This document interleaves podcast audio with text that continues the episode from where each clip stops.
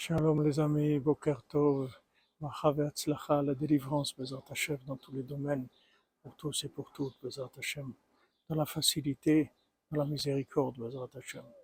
Rabbi Nathan nous dit que on voit que Ruth, lorsque Orpa, c'était pourtant sa belle-sœur, ils étaient mariés avec deux frères.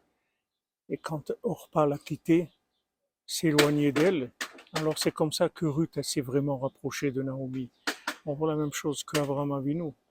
Quand Lot l'a quitté, c'était son neveu. C'est là où la Shrina, elle a recommencé à parler avec lui. Donc dans la vie, des fois, on voit des gens qui s'éloignent de nous.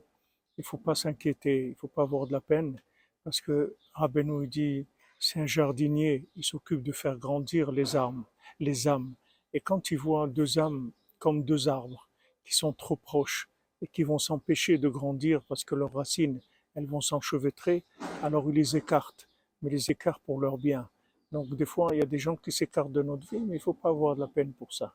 Mais Hashem, tout par le corps des tzadikim, Bezat Hashem, pour tout, pour tout le monde, que des bonnes nouvelles.